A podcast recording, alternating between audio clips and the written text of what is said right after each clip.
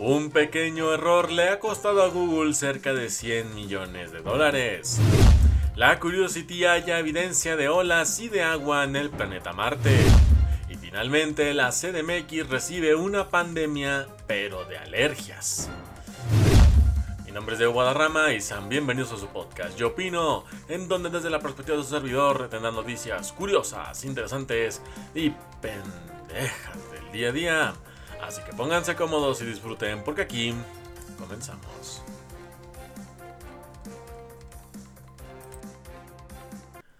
Muy buenos días, muy buenas tardes y muy buenas noches. Espero que estén bastante, bastante bien en este día 9 de febrero del 2023, ya el jueves, para los que andan de pedotes ahorita.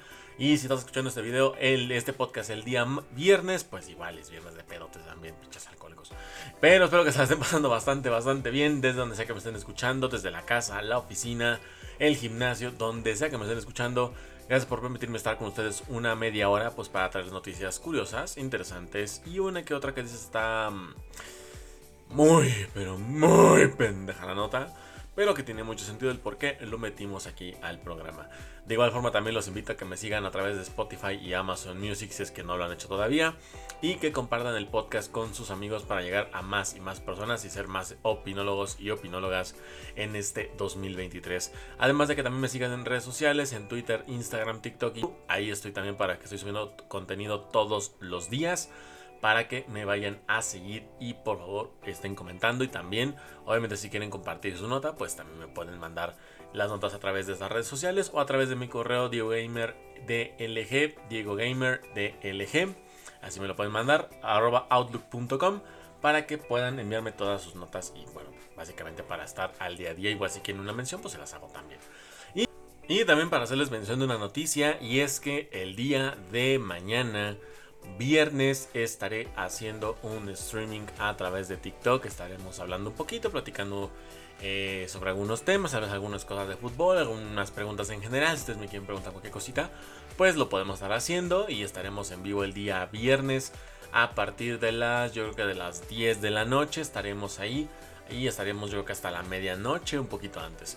Pero para que la gente esté conectada, arroba Diego Guadarram, a ver si me puedes encontrar en TikTok para que te quieras, para si te puedes unir a este eh, directo que estaré haciendo el día de mañana a las 10 de la noche. Igualmente cualquier situación o cambio de horario de día, pues se los haré a saber a través de mi Instagram o en su caso a través de Twitter para que estén muy atentos con todas mis redes sociales. Pero ya con eso gente arrancamos de yendo con el programa porque tenemos noticias interesantes y la primera de ellas es que algo que parece ser como una innovación bastante interesante pues resultó que le costó a Google poquito más de 100 millones de dólares. Y es que el pequeño error de Brad, de Bart, le costó a Google esta cantidad. El nuevo chatbot de Google con inteligencia artificial ya está siendo más caro de lo que la compañía había estimado. Luego de que Bart respondiera con información inexacta en la demostración de sus capacidades, lo que se tradujo a una pérdida aproximadamente de 100 mil millones de dólares en el valor de las acciones de la empresa. O sea, fíjate, 100 mil millones. Tú intenta, eh, intenta materializar esto, ¿no? Intenta materializar 100 mil millones en este momento. Es imposible, ¿no? Sí, prácticamente eso traduce en dinero. Te resuelves la vida de aquí a 10 generaciones. Sin mentirte, güey. O sea, sin invertir, sin ahorrar, sin nada de eso, te puedes mantener de aquí a cinco generaciones sin ningún problema con 100 mil millones de dólares. ¿Qué tan pedorramente caro tienes que ser para darte el lujo, entre comillas, porque obviamente es una pérdida, obviamente. Pero imagínate decir, tengo 100 mil millones y los pierdo. Es como, ¿cuánto dinero realmente tiene Google realmente? ¿Cuánto tiene? O sea, claramente estamos hablando de un número que hasta puede sonar difícil pronunciarlo. Y esto habla de las grandes empresas mundiales que existen, ¿no? Que tienen millones y millones y millones de dólares. Y lo hemos visto, por ejemplo, con solamente personas. El caso de Bill Gates, el caso de Jeff, de Jeff Bezos, recientemente Elon Musk, que perdió 200, 200 millones de dólares. Y fue como de, güey, o sea, ¿qué tanta lana tienes para darte ese gusto? Y lo pongo muy entre comillas, obviamente de que puedas perder una cantidad tan absurda de dinero y seguir siendo rico. Es bastante, bastante increíble, surrealista, pero pasa. Y es algo que todavía me quedo como de no entiendo qué chingados está pasando. Pero bueno. Eh, de acuerdo con Reuters, hay dos puntos clave para entender la caída en el precio de las acciones. El primero es el error de Bart en la presentación y el segundo tiene que ver con el evento de Google donde se mostraron otros productos de la compañía que también integraron inteligencia artificial, las cuales no deslumbrarían. La agencia detalla que las acciones de Alphabet, la matriz de Google, cayeron en su valor hasta en un 9% en pocas horas tras el anuncio. Alphabet sufrió en 2022 una pérdida de valor de 40%. En el 2022 solamente perdió el 40%. Que eso, para quien sepa de economía, quien sepa de la bolsa de valores de las acciones, sabemos que es un chingo. Pero un chingo. Pero bueno. Esto habría, eh, pero que había conseguido recuperarse un 15% antes de la presentación de Bart. Que bueno. Quieras o no, se salvó un poco, pero aún así. Estamos hablando de que salió un costo que Mira, ni siquiera sabría cómo describirlo de lo el, pequeñito, colosal, bestial, aterrador error que tuvo Google con esta situación. Y pues como decía, básicamente la inteligencia artificial Bard les costó un pequeñito, pequeñito error que les costaría esta cantidad de dinero. Como haciendo una, una recapitulación o para quien no tuviera el contexto, pues eh, se recuerda que en la presentación inicial de BART se dieron datos básicos sobre las capacidades de la inteligencia artificial, que no estarán disponibles por lo pronto para el público en general. Mientras que en el evento otros productos con inteligencia artificial se dio poca información sobre lo que, eh, sobre lo que BART puede hacer y su posible despliegue. El problema inició cuando Reuters y eh, Science reportaron que la inteligencia artificial había dado información inexacta en torno a una consulta sobre los nuevos descubrimientos del telescopio James Webb que, em, que pudieran decirse que pudieran decirle, perdón, a un niño de 9 años. O sea que algo tan básico, tan sencillo, una información que sin problema un chamaco de 9 años te lo puede decir, esta IA no fue capaz de hacerlo. Para que veas el error de una inteligencia artificial. Es algo que sin duda, gente, está por mucho de las inteligencias artificiales, porque obviamente, eh, digamos, ¿cómo lo vamos a plantear? Es como una forma en la que se va a ver afectado el mundo, obviamente, porque si las IA se vuelven, pues, comerciales, por llamarlo de alguna forma, es algo que sin duda puede afectar o puede beneficiar dependiendo del uso que se le vaya a dar. Pero, imagínate este escenario en el que, em, digamos, todo mundo, no, no digo que una, una IA por persona. Pero digamos que cada casa tuviera su propia inteligencia artificial. Honestamente, ¿cuántos realmente le darían el uso que le deberían dar? Muchos estarían haciendo la misma pendejada que están haciendo con Alexa, que hacen con Siri, o sea, en su momento con Cortana cuando estaba en Windows. Y fue así como, ¿realmente qué tan beneficioso sería una inteligencia artificial en nuestra sociedad hoy en día? Obviamente sería una revolución tecnológica sin precedentes. El hecho de que cuentes con una IA con la que puedas interactuar, ¿no? Como en muchos videojuegos que te la muestran así, que puede contestarte en tiempo real, tienes interacción como muy. Una, interacción muy realista y demás. Y que te da ese aspecto, ¿no? Dices, bueno, a ponerle ese caso. Vamos a, a analizar qué sería de qué tan segura es, qué tan efectiva, la calidad, la seguridad, la solidez y todo este show. Porque estamos de acuerdo que así como es de tecnológica, así es de hackeable. Así es de disfuncional. Y como vimos aquí, una inteligencia artificial que en teoría estaba hecha para no fallar, falló. Entonces, imagínate si esto le costó 100 mil millones a Google, una empresa que claramente, económicamente está preparada para recibir estos golpes, a pesar de que no debería recibirlos. Imagínate una persona como tú, como yo, que no ganamos mucho. Imagínate el madrazo que va a ser eso.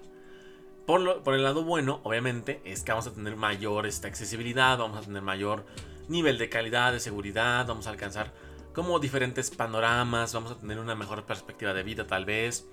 Obviamente va a ser un mundo muy diferente a como lo estamos viendo hoy en día. Entonces, tiene sus lados muy buenos, claramente. A mí me encantaría que las IA estuvieran ya con nosotros. Como, obviamente muy diferente, porque tenemos IAs como te digo, sí, Alexa, tenemos como a, a Cortana en su momento. Pero pues obviamente imagínate tener una IA que esté disponible para ti todo el tiempo. Entonces estaría increíble eso, como tu asistente virtual. Y eso estaría increíble, pero todavía sabemos que ese tipo de tecnología tal le falta sus añitos. Sabemos que no se va a hacer en 2-3 semanas, pero creo que vamos, creo que con este tipo de errores es, una, es un em, prueba y acierto para ver qué tan efectivos son y ver si en un futuro podemos estar hablando ya de algo más eh, público, algo inclusive es más genérico, de que todo mundo tenga acceso a este tipo de inteligencias artificiales, ¿no? Y eso será como el, el hit revolucionario que tendrá la tecnología en unos próximos 50 años.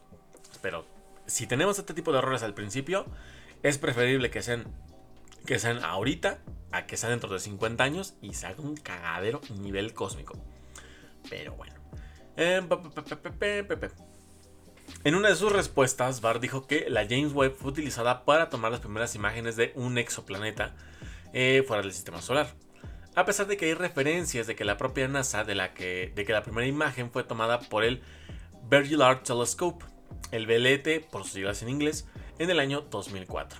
Eso sí, a pesar de que se sabe que las IAs como ChatGPT eh, o BART son capaces de cometer errores, en el caso de Google, en el que se difundió el error entre los ejemplos de cómo funciona su servicio, sin aclarar, ojo, sin aclarar que se trata de una herramienta a la que aún le falta optimización y correcciones, para evitar ese tipo de resultados. Pues claramente le faltaba, ¿no? Era un prototipo, básicamente podemos decirlo así. Y pues era lógico que no tuviera el desempeño que se esperaría. O sea, como prototipo, te puedes dar el gusto de cagarla. Cuando eres un prototipo, cuando ya eres un nivel alfa, ya no puedes cagarla, güey. Porque ya en teoría estás hecho para ya arrancar. Si eres un beta, no hay bronca. Tienes ese nivel de prueba y error. Pero un alfa ya no puede tener ese prueba y error. Entonces es lo que mucha gente le puede preocupar en un futuro. Ese tema. Eh, por lo pronto, la postura de Google al respecto se mantiene igual. Su inteligencia artificial requiere de un proceso de prueba riguroso que se está realizando a través de verificadores de confianza, y se harán pruebas internas y externas para asegurarse de que eventualmente BART pueda alcanzar un alto nivel de calidad, seguridad, solidez en la presentación que presenta sobre el mundo real. Esto básicamente es como BART se está desempeñando y se está desempeñando en los próximos días, meses y años con todo esto. Que no sé, esto va a estar bombástico si es que lo llegan a hacer bastante, bastante bien. Pero déjame saber, gente, en comentarios tu opinión con respecto a esto. ¿Qué te parece? ¿Cómo ves tú? ¿Te gustaría un mundo con inteligencias artificiales? ¿No te gustaría? ¿Te gustaría que estuviera controlado? Cualquier opinión déjame saber en comentarios para que lo estemos debatiendo completamente y bonitamente a gusto. Antes de pasar a la siguiente nota, solamente quiero comentarte que si estás interesado en enviarme alguna nota que te parezca curiosa, interesante o que consideres que es lo suficientemente pendeja como para aparecer aquí en el programa, pues te invito a que me lo mandes a mi correo electrónico diegogamerdlg.outlook.com Diego outlook.com para que yo pueda recibir ahí tu nota, la reviso y en el momento que aparezca en el programa puedo mencionar tu usuario o tu nombre como más lo decidas para que de esta manera ustedes como opinólogos, opinólogas puedan contribuir con su granito de arena a este bello podcast que a final de cuentas es suyo. Así que recuerden si quieren mandarme su nota, diegogamerdlg.outlook.com para que las notas puedan aparecer en el programa. Ahora sí, continuemos que se viene algo bastante interesante. Pero bueno, con esto gente, vámonos directito a la segunda nota del programa. Y es que nos brincamos de un dineral, un chingado dineral. Ahora vámonos, igualmente vámonos con la NASA, pero ahora vámonos con un hallazgo que podrá sorprender a más de uno. Y es que la Curiosity, que es una de las, uno de los exploradores populares dentro de la comunidad eh, astronómica y científica, pues la Curiosity ha hallado la mejor evidencia de olas y agua en el planeta Marte desde el año 2012. Esto que sin duda podrá darse uno de los descubrimientos más importantes cara a la colonización marciana. Porque lo hemos dicho, el ser humano está a nada de colonizar el planeta Marte, simplemente que falta la fecha exacta de cuándo ocurrirá. Y y bueno, el explorador Curiosity de la NASA encontró rocas onduladas en una zona de Marte, evidencia de un antiguo lago en el planeta rojo, informó ayer la agencia espacial estadounidense. Es la mejor evidencia de agua y olas que hemos visto en toda la misión. Eso lo destacó Aswin eh, Basabada, científico propulsión a chorro de la NASA, esto pues en California. El robot que desde el año 2012 recorre el planeta rojo transmitió imágenes impresionantes de pautas onduladas en la superficie de las rocas causadas por las olas de un lago, eh, poco profundo y hace miles de millones de años. Esto es algo bastante interesante y lo podemos hallar así de una manera, pues, que desde hace mucho tiempo se ha especulado que el planeta Marte fue un planeta habitable. Y eso se hablaba de que incluso antes de que la Tierra albergara vida, ya se creía que tenía vida. Y eso era como lo, lo más interesante del caso, es decir, cómo era el planeta Marte antes de quedar completamente rojo, antes de quedar... ¿Cómo era? ¿Qué, tenía? ¿Cómo era su, su cómo, cómo era el ambiente que se vivía ahí? La fauna, la flora que existía. Si llegó a haber vida inteligente en ese planeta. Es como, ¿qué había antes de? Los científicos inclusive se especula que pudo haber vida inteligente en este planeta. Que también hubo inclusive teorías conspirativas, una que inclusive hablaba de que Adán y Eva venían de este mundo y que eran los eran exploradores que vinieron de unos que vinieron de ese planeta a este porque se estaba muriendo. Entonces, em, es todo un rollo, pero claramente tiene mucho tiene mucho de dónde agarrar. O sea, porque al final de cuentas es un lugar del que podemos estar rasqui, rasqui, nomás no vamos a acabar. Pero es un tema bastante interesante que digo, hay que echarle mucho detalle con esto porque estamos hablando de que en unos años podremos tener esta información ya literalmente más de cerca porque va a haber gente tal cual allá explorando todo lo que existe en el planeta rojo o lo que quedó del planeta Marte. Pero, sin embargo, los científicos de la NASA se sorprendieron al encontrar pruebas tan claras de la existencia de agua en el cráter Gale, donde el explorador está actualmente. Hemos escalado a través de muchos depósitos eh, lacustres durante nuestra misión, pero nunca habíamos visto ondulaciones de olas tan claras, señaló Basbada en un comunicado. Eh, esto fue un especial, en especial sorprendente porque la probablemente se formó en un, en un momento en el que Marte se estaba volviendo más seco. El Curiosity explora las laderas de una montaña de 5.000 metros de altura, conocida como Monte Sharp. El robot también detectó residuos en un valle, los cuales fueron arrastrados por deslizamientos de tierra húmeda, en ese monte, informó la agencia estadounidense. Es poquito a poco, y digo, esto con la ya van descubriendo cada vez más. Van descubriendo cómo era la vida, cómo eran los, los, los biomas o los asentamientos, cómo eran ahí. Entonces, igual especulan como aquí pudo haber agua, aquí pudo haber tal vez un, este, un bosque, tal vez, o como que intentan sacar sus conclusiones. Porque, insisto, es muy complicado entender o intentar deducir cómo era un planeta en el cual nos ha habitado, que el ser humano al momento no tiene nada ahí, no tiene construcciones antiguas, no hay nada que le dé indicios de que el, humano estuvo ahí antes. Entonces es más complicado para el ser humano deducir qué había antes de, a diferencia de la Tierra, que en la Tierra sabemos eh, que estuvo antes, hubo imperios antiguos, civilizaciones, hubo fósiles de dinosaurios que vivieron hace miles de años. Entonces tenemos mucho, mucha información de dónde rascar y podemos conocer el pasado de nuestro planeta. Pero conocer el pasado de un planeta distante, así sea el más cercano que en este caso es Marte, aún así es más complicado, es muy difícil poder entender y poder deducir. Podemos teorías, podemos decir, ah, mira, pues aquí era un bosque, aquí eran, aquí eran coníferas, aquí era un pantano, aquí era un océano, aquí era un lago, aquí era esto, lo otro, aquello. Puede ser que a lo mejor en un futuro, dentro de millones de años, tengamos la capacidad de poder ver a través del pasado y poder decir, ¿sabes qué? Estábamos equivocados, realmente aquí no hubo esto, hubo esto. Entonces, eso puede ser en un futuro, pero mientras es como las teorías que estamos sacando por ahora. Entonces, es como más que nada echar una moneda al aire y tratar de deducir qué es lo que está pasando. Pero bueno, continuando con la nota, estos restos de tierra son probablemente la prueba más reciente de la presencia de agua que veremos alguna vez. Nos permitirán estudiar capas más altas del monte Sharp, que, eh, del monte Sharp, que no podemos alcanzar actualmente. Esto pues lo comentó Basabada. La NASA indicó que el Monte Sharp proporciona una especie de línea del tiempo marciana a los científicos, con las capas más antiguas en la parte inferior y las más jóvenes en la parte superior. Eso les permite estudiar como parte evolucionado de un planeta eh, que era más parecido a la Tierra en su pasado antiguo, con un clima más cálido y abundante agua, al desierto helado que es hoy en día. Otro explorador de Marte, el Perseverance, arribó al planeta rojo en febrero del 2021 para buscar indicios de vida microbiana en el pasado. Este vehículo multitarea recogerá 30 muestras de rocas y suelo en tubos sellados que se enviarán a la Tierra en la década del 2030 para su análisis en los laboratorios. Con esto estamos cada vez más avanzando más. Y digo, esto, esto avanza así. Esta situación está avanzando en cuestión de días, meses, años. Ya no es tanto de décadas, sino que literalmente estamos reduciendo los tiempos de una forma tan impresionante que le insisto, no descarten que en unos 5 años digan, ya tenemos humanos en Marte. Porque eso lo, y y lo he repetido muchas veces, pero es que es cierto.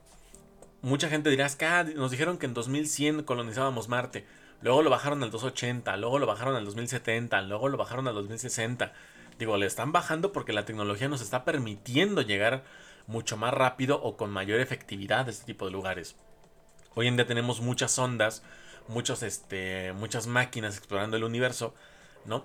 Entonces ya nos es un poco más fácil saber qué es lo que hay fuera de. Ya es más fácil poder entender nuestro universo, ya es más fácil poder entender lo que hay, lo que, lo que hay fuera y comprender cómo funciona allá afuera. Entonces, a final de cuentas, todo esto que está pasando, aunque digas, es que son escalas de tiempo muy grandes, porque ¿cómo es posible que una zona la mandaron en 2012 y apenas acaba de encontrar este, este tipo de, de cosas, ¿no? Pero toma en cuenta que es una pequeña sonda que está recorriendo kilómetros y kilómetros y kilómetros de tierra. No es tan fácil recorrer eso. O sea, hay gente que dice, hay gente que ni podría recorrer todo su país si se pusiera a caminar a partir de hoy no poder recorrerlo completo porque le faltarían un chingo de lugares por conocer. Entonces, es algo que también está pasando con el Curiosity, va a pasar con el Perseverance y las ondas que le vayan sucediendo, le vayan siguiendo. Entonces, va a ser algo muy, muy interesante de ver, hay que darle ese seguimiento también. Obviamente hay muchos canales que se van a especializar muchísimo en esto. Yo nada más lo digo desde el punto de vista como fanático. Pero al final de cuentas hay mucha gente con ese conocimiento, con esa especialización, que si tú les echas un ojo, claramente te van a poder indicar todo lo que va a pasar, todo lo que está pasando y te pondrán detalles mucho más elaborados de lo que yo te puedo decir con una simple opinión. Entonces, para mí esto es un descubrimiento bastante interesante, bastante épico si lo puedes ver de alguna forma. Y esto claramente es un paso más allá de lo que se puede hacer en los próximos, este, en los próximos años o décadas. Porque esto sin duda va a dar un pie bastante grande en tema del próximo, que podemos decir que es el próximo, hoy el primer este, la primera el primer aterrizaje de humanos en el planeta rojo. Entonces prácticamente es un hecho que esto va a ocurrir. Falta la fecha, falta ver quién lo va a hacer primero, todo indica que va a ser la NASA, pero bueno, eso ya lo veremos en otra ocasión. Pero no sé gente, déjame saber tu opinión con respecto a esto, déjame saber tu opinión, qué opinas, qué te parece, cómo lo ves y desde tu punto de vista, qué es lo que crees que va a ocurrir con esta situación. Para que me dejes saber en comentarios y lo estemos debatiendo completamente a gustico. Si quieres estar atento de toda la información con respecto a la Bundesliga, fechajes, noticias, partidos y demás, te invito a que me sigas en mi Twitter, arroba Diego-Guadarra, donde estaré publicando todos los días contenido relacionado con la Bundesliga. Pero si no tienes Twitter y quieres hacerlo a través de formato de video, puedes irte a mi TikTok, que me encuentras como Diego-Guadarram, donde estaré subiendo resúmenes de los fichajes, de las noticias que estarán ocurriendo, además de videos donde diga curiosidades o noticias con respecto a la Bundesliga el fútbol de Alemania. Así que recuerda, sígueme en Twitter, Diego Guadarra, y sígueme en TikTok, Diego Guadarrán, para que conozcas toda la información con respecto a la Liga de Alemania. Pero después de esto, gente, nos vamos a brincar con la tercera y la última nota del programa. Y es que tenemos una, una historia, o bueno, una situación bastante curiosa. Porque aquí al menos en Ciudad de México, fíjate que la Ciudad de México está volviendo como que un tema bastante recurrente aquí por todo lo que le pasa si no son cabrones que se apropian de las banquetas, si no son cabrones que hacen un desmadre en Cancún por los pinches taxistas de la chingada, si no son la, gentrificación de la Ciudad de México, ahora nos ataca una chingada pandemia de alergias. Cuando no es una costra, es otra, cabrón, pero tiene que pasar. Y es que ahora la Ciudad de México se ha desatado, pero hacia lo peor. Una oleada. Esto obviamente por la situación dirás tú, ah, pues es que por temas de frío, ah, es que por temas de esto, ah, es que por temas del otro. Hay muchos motivos por los cuales puede ocurrir, pero realmente cualquiera de las opciones que a lo mejor te imagines podría ser. Obviamente, ¿no? Dentro de las reales, también nos hagas con tus mamás tampoco. Pero bueno, durante la actual, la Ciudad de México ha registrado únicamente la presencia de polen, de polen en respecto a enero del año pasado, generando afectaciones en personas susceptibles Em, al respirar que pueden contraer alergias y que bueno, les afecta básicamente la salud. Esto lo informan científicos de la Universidad Nacional Autónoma de México, la UNAM. Sus principales síntomas son las, la conjuntivitis, característica por los ojos rojos, comezón, lagrimeo e inflamación, o bien afectaciones en vías respiratorias. Cuando conjuntivitis es una alergia, obviamente. Porque también, si una persona te dice que anda con los ojos rojos, resecos y con comezón, pero tú sabes bien que esa persona es alérgica, agua, porque es pinche marihuana esa hija de la chingada, ¿ok? Es una pinche marihuana que viene de la Estela de Luz, o viene del Senado, o seguramente de Coyoacán, o seguramente compró la en Tepito, y mejor me callo el hocico porque me estoy delatando. entonces, entonces, vamos a poner la cosa clara, ¿no? Si tiene eh, conjuntivitis, ya sabes, ojitos rojos, comezón, lagrimeo e inflamación. Si tiene por lo menos dos de estas, y son las primeras dos, es marihuano consagrado. Si tiene las otras dos, sí está con alergia. Eh, pero en fin, de ahí en fuera igual también afectaciones a las vías respiratorias. Esto ya sería muy obvio que fuera por tema de una alergia. O como, como decía, mediante la comezón de la nariz, estornudos frecuentes, secreción nasal o obstrucción de las vías respiratorias. En algunas personas, por ejemplo, el asma, que será la falta de aire, sensación de ahogo o pecho que silba, ¿no? que esto es muy común de la gente asmática. La coordinadora de la Red Mexicana de Aerobiología, la REMA, eh, María del Carmen Calderón Esquerro, informó en conferencia que la concentración de pólenes prácticamente se duplicó en la zona de Chapultepec y aumentó 40% con eh, en Coyoacán son de las principales zonas que se han visto afectadas por esta situación. En la capital la concentración de pólenes aún no se incluye dentro de los criterios de calidad del aire. Por este motivo se ha establecido comunicación con la Secretaría del Medio Ambiente, de que ese parámetro se considere en los avisos e índices que proporciona la ciudadanía. Esto lo informó Calderón. Durante la conferencia, Guillermo Guidos, a, al, alergólogo, madre santa, asociado a la rema, explicó que cuando algunos pólenes viajan y las personas susceptibles los respiran, se presentan afectaciones directas en su calidad de vida. Es decir, se producen eh, polinosis, antes llamada fiebre de heleno o alergia primaveral. Un crecimiento multifuncional, multifactorial, perdón. Entonces, déjame ver. Bueno, aquí se le conoce como. Antes se le conocía como fiebre de heleno. Fíjate que eso nunca lo he escuchado. Lo de alergia primaveral sí, porque a lo que siempre me decían pero el otro no, los, no, los, no lo sabía. Eso, eso sí está curiosito. Pero algo que sí es cierto, gente, y esto me ha tocado verlo. Ya me ha tocado encontrarme con un buen de gente que está sido. Todo el tiempo con poquitos. Pero también está como que. Están con los ojos rojos, están como que con el tiempo como, como si quisieran, este, como si trajeran gripe, básicamente. Y eso es algo, digamos, curioso porque en ciudades grandes, normalmente ese tipo de cosas pasan por el polvo o por el smog porque son, las ciudades tan grandes, pues obviamente el nivel de contaminación es más grande. Y esto sí es curioso porque dices, ahora resulta que es el polen el que se encarga de esto y no nuestro smog o nuestro, nuestra contaminación, en pocas palabras, ¿no? Que es algo que también dices, si no es una chingadera es otra, ¿no? También uno se pone a pensar qué pasa más que uno de plano dices, ya no sabes ni por dónde me van a llegar los tiros. Me llegan por arriba, abajo, delante, atrás, izquierda, derecha. Ya no sabes ni por dónde te van a llegar los madrazos. Simplemente cuando llegas, ya te están partiendo la madre. ¿Es una o es otra? Pero bueno. El especialista mencionó que la, mayor, eh, que la mayoría de quienes generan susceptibilidad es durante los periodos de la infancia y la adolescencia. No obstante, las alergias pueden ocurrir en diferentes momentos de la vida, en la adultez, pero son menos frecuentes. Para las personas sensibles resultan útiles algunas recomendaciones como mantener cerradas sus ventanas durante el día y utilizar medios de protección como por ejemplo el cubrebocas, que es muy común en estos días, muy pinche popular, de alta eficiencia, ya que los granos se quedan atrapados en las fibras de las mascarillas. Si ya fue diagnosticado, puede utilizar medicamentos recetados por un especialista de la salud. Que esto claro es a excepción y recomendación del médico. Ojo, tampoco hagan su pendejada de automedicarse porque eso no funciona. Que sí me ayudó con la gripe. Tu pinche madre te ayudó porque al rato te vas a enfermar y más fuerte. Siempre tienes que seguir la indicación de un médico. Para eso están, cabrón. Para eso estudian medicina y para eso cobran, hijos de la chingada. Pero más allá de eso, recuerda que ahorita va a estar así cabrón. Y luego si no, no nos salen con un día de contingencia ambiental, que al menos que seas fuera de México no lo entiendas, son los días en los que nos restringen como la actividad física al aire libre, porque hay mucho smog o mucha contaminación en el aire. y aplican el tema de hoy no circula, que es decir, que los carros en vez, de en vez de no circular un día a la semana, pues no circulan dos días o cosas así. Entonces son como las medidas que se ocupan en la Ciudad de México para evitar que, sea, que aumente o que dure más tiempo la contingencia ambiental, que luego es tan cabrona que literalmente puedes ver el cielo y está gris de tanto pinche smog que hay en la ciudad. Tú ves el cielo y lo puedes ver gris. Sin pedo se ve gris. Y dices, güey, no mames, qué puto pinchasco. Y es donde dices, te dan ganas de vivir un pueblito y no saber nada de absolutamente nadie. Pero con esto, gente, déjame saber en tu opinión con respecto a esto. ¿Qué te parece? ¿Cómo lo ves? Si eres de México, dame tu punto de vista. Si estás eh, tienes alergia, no la tienes.